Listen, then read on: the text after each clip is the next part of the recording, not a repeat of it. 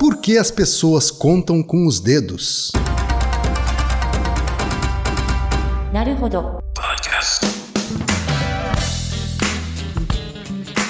Bem-vindo ao Naruhodo, podcast para quem tem fome de aprender. Eu sou Ken Fujioka. Eu sou Altair de Souza. E hoje é dia de quê? Fúteis e úteis. Altaí, hoje a pergunta veio cheia de dedos. Pois é, muitos dedos. Pergunta veio do Valdemar Neto, que é doutorando em computação de Recife, Pernambuco. Uhum. Valdemar não mandou idade, tá? Para contribuir com o nosso Big Data do Naruhodo. Então, Pois é. todo mundo que for mandar pauta pra gente, não esquece de mandar nome completo, idade, profissão e a cidade de onde está falando. Isso aí. Tá bom? A mensagem, a cartinha, a cartinha do Valdemar aqui, Altair, diz o seguinte: Olá, quem é Altair? Eu sou Neto, ele se chama de Neto, e faço doutorado em computação em Recife, mas minha observação está diretamente relacionada a essa área. Bem, hoje eu estava almoçando com amigos e percebemos que brasileiros, especialmente os nordestinos, onde moro, ele mora no Nordeste, quando tem que contar os dedos, começam pelo indicador, depois para o médio até o mínimo e depois no número 5 que levanta o polegar. tá? Então assim, ele levanta primeiro o indicador, né, o furabolo, Isso. né? Um, depois o médio, dois, depois três, o mínimo, quatro. anular, o anelar, o mínimo e aí só por último o polegar. tá? Eu fiz essa mesma observação com amigos europeus em encontros de conferências e percebi que esses gringos começam ou pelo polegar, né? ele abre primeiro o polegar, O joinha é um. né? ou pelo mínimo, Hum. mas rarissimamente pelo indicador. Uhum. Né? Então eles começam pelo polegar ou pelo mínimo, raríssimas vezes pelo indicador, como ele observou lá no Recife. né? Achei isso muito maluco e um tema ideal para o Naruhodo. Com certeza. E aí ele termina aqui pedindo para a gente continuar com o excelente trabalho. A pergunta é muito boa. Você não achou boa? Eu achei excelente. Eu achei. Excelente. É, é- é- essa, é pra, o Naruhodo é pra isso, é, é a zoeira. É- essas perguntas são muito boas. E na verdade, é, já que você comentou que a- o seu doutorado, eu não, sei o tema do seu doutorado, mas falou que essa coisa de usar os dedos tem a ver né, com com o seu tema, que você escreveu na sua cartinha. Fique sabendo que em 2012 saiu uma edição especial da revista Frontiers in Psychology exatamente sobre isso. Olha só. Contar com os dedos. Olha só. Saiu, é, são sete artigos só sobre isso. Então não é zoeira. Não, é zoeira. É papo sério. É zoeira, mas os cientistas gostam de zoeira. É uma coisa zoeira. Por que, que eu não vou estudar isso? É exatamente por ser zoeira que eu vou estudar. Aí, olha Né? só, ele, ele falou sobre como é que os nordestinos, segundo a observação dele, começam a contar abrindo os dedos e Uhum. como é que os europeus começam. E eu posso te falar que no Japão, né, Uhum. muitos japoneses, na verdade, contam fechando os dedos. Eles abrem a mão. Né? Eles abrem a mão E vão fechando. começam a fechar. Começam a fechar pelo polegar, Uhum. depois o indicador, o médio, o anelar e o mínimo. Né, Até ficar com o punho fechado. Aí o punho fechado é o 5. E aí ele, e aí ele começa a abrir. Se ele vai pro 10, aí ele começa a abrir Ah. voltando. Tá? Aí ele volta. Né? Então eles contam os Exatamente- 10 na mesma mão. Exatamente, contam os 10 na mesma Ah. mão. Dessa forma, mas uh, os primeiros 5 é fechando. Hum. Os 5 seguintes abrindo. E você já reparou, por exemplo, na Ásia isso é comum. No Japão, em alguns lugares, mas na Coreia é muito comum, Uhum. que a pessoa usa a palma da mão. Ela fica com uma mão aberta, Aham. aí encosta o dedo na palma. Um, dois, Aham. três. E o número Verdade, de dedos. Também, é. Também existe isso. É, então, eles batendo palminhas com o Isso, dedo. eles assim. usam as duas mãos né, para fazer a contagem. É. assim. Então, todas essas são variações de contagem. Mas, Uhum. é, é, de forma geral, assim, quando você fala de gestos, né? Esses movimentos de contar com o dedo, qualquer tipo de movimento é um gesto. Sim. Né? E aí é legal, do ponto de vista de definição teórico, definir o que é um gesto e o que é um emblema. Tá. Tá. Gesto é, por exemplo, quando passa um mosquito na, minha, na, na- frente da minha cara, eu tenho um reflexo de passar a mão na frente para espantar o mosquito. Sim. Isso é um gesto. tá? Foi um- um- é meio que um reflexo. Né? É, seria a ideia de gesto. Um emblema é quando é um gesto que carrega um significado. Então você está andando na rua e eu tô passando do outro lado. Aí eu vi, eu vi que é você, eu levanto a mão. Tipo um oi, assim, sem falar oi, eu só levanto a mão. Sim. Isso é um emblema. Ou eu mostro o dedo do meio para você, é um emblema. Ou eu faço um joinha, é um emblema. Então tem um, tem um sentido nisso. Né? Os, em- os emblemas são construções culturais. Certo. Então, você mostrar o dedo do meio aqui é ofensivo, em outros lugares talvez não seja. No, É, o do meio eu acho que é ofensivo em quase, todos os é, lugares. É, é- é quase, é quase geral, mas, mas não é ainda. Tem alguns que não são. Mas, por exemplo, o, o joinha... Mas o ok, por exemplo. O ok, o exato. ok com, que fazendo um círculo com o polegar e o indicador. Isso. Em alguns lugares é ofensivo, outros não. Né? Nos Estados Unidos não é, aqui em alguns, algumas regiões é. né? O joinha mesmo, você dá um joinha, em alguns lugares é ofensivo. Sim. Né? E tem uma, um emblema de ofensa que é similar a esse do dedo do meio, Uhum. que é você fazer, colocar o, o indicador e o médio como se fosse o número 2, só que apontar ao contrário. É que aqui a gente não tá. não é visual, né? Não é então é meio visual, difícil. Mas imagina você é, mostrando o número 2, só que invertendo a mão. Então você mostra para a pessoa o dorso da sua mão, Isso, só que fazendo dois, é. e não a palma. Isso na, na região do, do Reino Unido é uma ofensa. Sim. Né? Na, na Itália também é, É uma parecido ofensa. com o dedo do meio, né? É parecido, né? É uma ofensa mesmo. Aí tem uns estudos em antropologia. Essa é uma razão, talvez, porque é, pessoas na Europa não começam contando com o indicador. Faz sentido. É por causa disso, né? Faz então, para evitar esse sinal, né? Porque eu faço um, dois, já tô No xingando. dois você já tá xingando, Já tô xingando. Então começa é. pelo pequeno, né? Começa pelo. e vou voltando. Então sempre vai ser quatro, né? Então não, Sim. não, não ofende ninguém. Tá? Então, u- usar os dedos sempre representou. Sempre foi uma forma de representar quantidades, né? Uhum. Então, se você parar para pensar, era a primeira calculadora. né? São Sem os dedos. dúvida. É a primeira Claro. calculadora. Claro. É, tanto que o, lá atrás, o Aristóteles falava isso, né? Se você pede para uma pessoa contar, ela conta 1, 2, 3, 4, 5, Uhum. 6, 7, 8, 9, 10. Ela sempre faz pausas de 5 em 5 e depois ela faz pausas maiores de 10 em 10. Uhum. Sim. Conta até 10, depois até 20. Por que, que a gente usa as coisas em base 10? É porque a gente tem 10 dedos. Claro. É, A matemática funcionaria. Se a gente tivesse 8 dedos, usaria em base 8, daria tudo Isso. certo também. É, a nossa base decimal é, é mais natural a gente trabalhar sobre a base decimal justamente porque temos 10 dedos. né? Isso. E na verdade a base, é, a gente usa a base 10 porque a gente tem 10 dedos e também por uma questão de influência histórica. Né? Porque você tem outras culturas que têm outros tipos de contagem. Tem base 20, tem base 8, tem a base 14. Então eles contam de 14? 14 e 14. Por que 14? Então, vou, vou, vou mostrar. Em que katsu? pois é.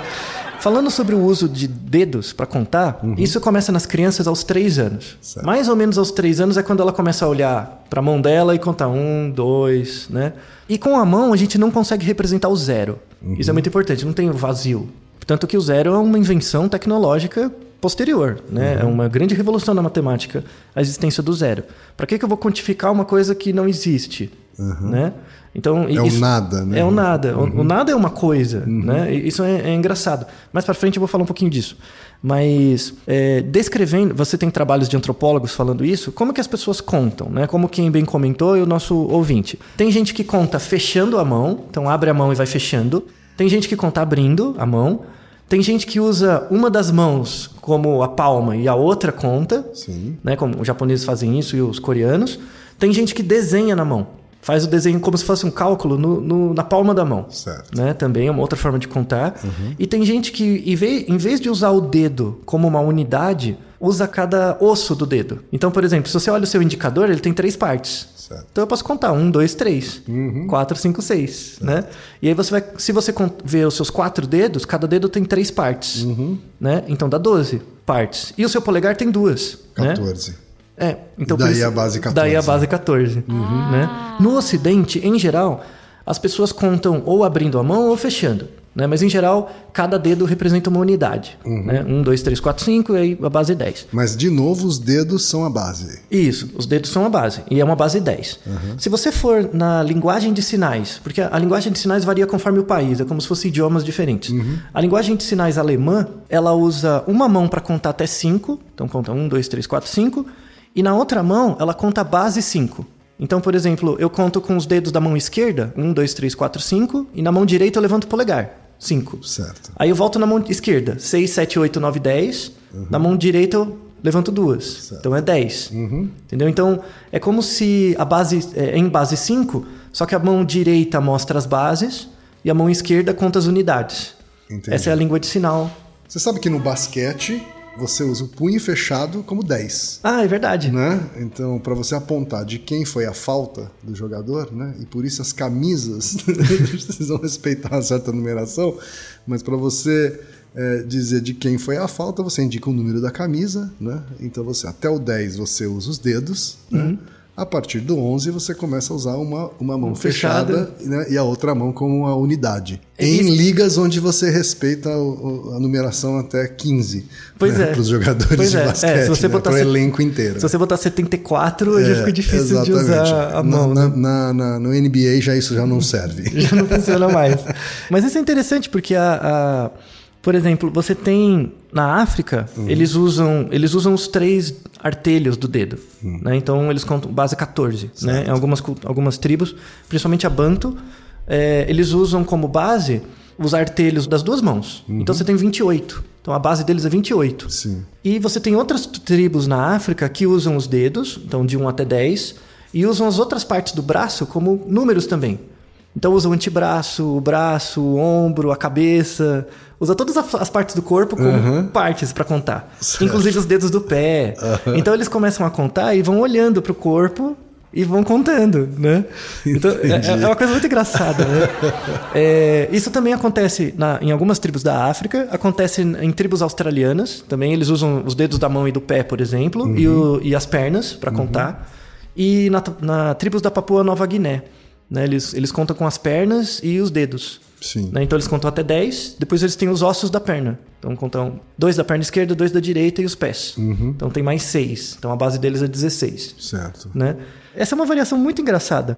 O mais interessante ainda, você tem uma tribo também africana ligada aos bantus da África, em que eles pegam, como eu falei anteriormente, a mão tem três ossinhos, né? Menos o polegar que tem dois. A mão tem três ossinhos. Eles pegam o ossinho mais perto da palma da mão, conta um, dois, três, quatro, né? O ossinho do meio conta as dezenas e o ossinho de cima conta as centenas, né? É bem sofisticado. É, isso, muito sofisticado. Então é como se a mão fosse um ábaco. Sim. Eles fazem operações usando os dedos. Eles encostam nos artelhos e vão contando. Né? Tem um, já uma, uma matemática bem desenvolvida só usando os dedos. Sim. Eles conseguem fazer operações de soma, multiplicação com a mão. Né? De uma forma muito melhor que a gente, que só usa a- um dedo como uma unidade. Só isso já é interessantíssimo para mostrar. Não só isso, você tem também que quando você usa os dedos para contar, é porque você está fazendo uma representação mental. Então, por exemplo, quando você chega para uma criança de 3 anos, ah, você tem uma bola e você ganhou mais uma. Quantas bolas você tem? Aí ela, se ela for espertinha assim, ela fala, ah, tenho duas. Aí você tira as bolas dela. Fala, ó, lembra que você tinha uma bola? E depois eu te dei outra? Quantas bolas você tinha? Então ela vai usar um dedo. Ela pega um dedo, uma bola, ou seja, ela vai exteriorizar a representação mental como um dedo, Certo. para imaginar que ela lembra a bola, e o outro dedo é a outra bola. Então ela olha, se eu tenho dois dedos, isso lembra as representações que eu tenho, eu tinha duas bolas. Aí ela olha para os dedos Isso, fica e olhando. conta que tem dois dedos. Exato. E aí aprende que aquilo é dois. Isso. É, é assim que a gente começa a aprender os números, né? Com exceção do zero, né? É, A gente começa aprendendo assim. Sim. Então, um, eu tenho elementos, eu tenho unidades, essas unidades são representadas no meu corpo. Então, é, é, fica muito mais fácil de contar. Sim. Depois, isso vai virar uma representação mental mesmo. né? Então, eu não vou precisar mais do dedo. E Né? aí você passa a usar então os algarismos como representação daquilo que estava no seu corpo. Isso. E, e, às vezes nem um algarismo, você vai tentar fazer na sua Sim, cabeça, né? Isso, para quem estuda Kumon, por exemplo, Soroban, essas coisas, você tem que um treino intensivo disso, Sim, né? sim. Que você usa o aparelhinho lá, o, o abaco, depois você não pode usar mais. Exato. Né? Então é o mesmo princípio numa escala maior. Uhum. Né? É, e aí, no, no- no- no resumo desses trabalhos, eles falam que, em geral, as pessoas aprendem mais de uma representação numérica dos dedos. Então, por exemplo, às vezes, durante uma parte da sua vida, você conta abrindo a mão. Depois você pode contar fechando a mão. E você nem percebe como que você aprendeu de um jeito ou de outro. Tá? Simplesmente você começa a usar. Né? Então, ah, eu, eu começo contando abrindo o dedo. Então, um, dois, três, depois eu comecei a contar fechando. Em geral, você não repara que isso acontece. Né? Porque você só quer fazer uma representação numérica, mas não é consciente. Sim. E tem uma linha de discussão que fala: será que se eu ensinar as crianças a usar os dedos para contar, isso aumenta a habilidade matemática dela? Por exemplo, no Oriente isso não é verdade. Os pesquisadores no Oriente, na verdade não os pesquisadores, mas o senso comum é de que você não tinha que usar o dedo. Você não pode usar o dedo para contar. Em última análise, tem que usar a sua cabeça só. Só a mente. Né? Você começa com o dedo rapidinho, mas depois, quanto antes, você foge e não usa mais. Só olhando, você resolve. Tem trabalhos que falam que a representação numérica com os dedos ajuda depois. A representação do número né, ajuda. Então, crianças pequenas, é bom que ela conte com os dedos mesmo, porque isso ajuda né, o treino. É, É uma fase que ela precisa passar. é, ela tem que passar. Mas mais importante do que usar o dedo para contar, isso que é interessantíssimo, é usar os dedos das duas mãos. Então, por exemplo, você tem que ser igualmente hábil em contar com a mão direita e a esquerda. Tá? É mais ligado à teoria do Piaget, que ele, ele, ele especificamente não comentou, mas são pessoas que seguiram ele depois, que mostram que a sua capacidade motora, quando você era criança, então, por exemplo, crianças que engatinham por muito tempo antes de começar a andar, posteriormente na idade escolar, elas vão melhor em matemática. É a base do nascimento da inteligência na criança. O ato motor leva ao ato mental. Então, quanto mais desenvolvida fisicamente for a criança, mais ativa, mais lateralidade, ou, por exemplo, bater bola com as duas mãos, esse tipo de coisa aumenta a sua habilidade representacional, vai aumentar a sua habilidade em lidar com conceitos matemáticos posteriormente. Então, o, o, o Piaget era um cara que defendia muito, não só ele, outros pós-piagetianos, defendia muito que crianças fossem estimuladas fisicamente. Tipo, corre aí. Tipo, não, não seja criança de, de apartamento. Corre, pula. Você fazer brincadeiras que a criança estimula a sua lateralidade, usar o lado esquerdo, o lado direito e tal. Claro. Isso é é uma coisa que melhora muito a representação numérica. Porque, de Depois. novo, tem a ver com aquela visão de que a mente faz parte do corpo. E é a mesma então, coisa. Se você está desenvolvendo coordenação motora, você está desenvolvendo coordenação mental também. Isso, é, é essa a ideia, exatamente. Inclusive, tem muita gente atualmente que defende, por exemplo, você praticar judô. né? O, o judô é uma é um- des- desenvolve muita lateralidade, né? A- as quedas, as projeções, ou mesmo os rolamentos, né? saber cair, isso é muito útil. E Saber tem- usar a força do outro, né? Isso, a seu é. favor. Fazer força, na mesma questão física, né? De, de deslocar e tal. E tem trabalhos mais atuais que mostram que judocas profissionais, eles têm uma, uma maior memória de trabalho. Então, normalmente a gente tem um, um span de memória de mais ou menos sete dígitos. Então, eu te falo um número de telefone, você lembra, assim, por 5, 10 minutos, depois você esquece. Os judocas lembram mais. Eles, eles lembram mais elementos e por mais tempo.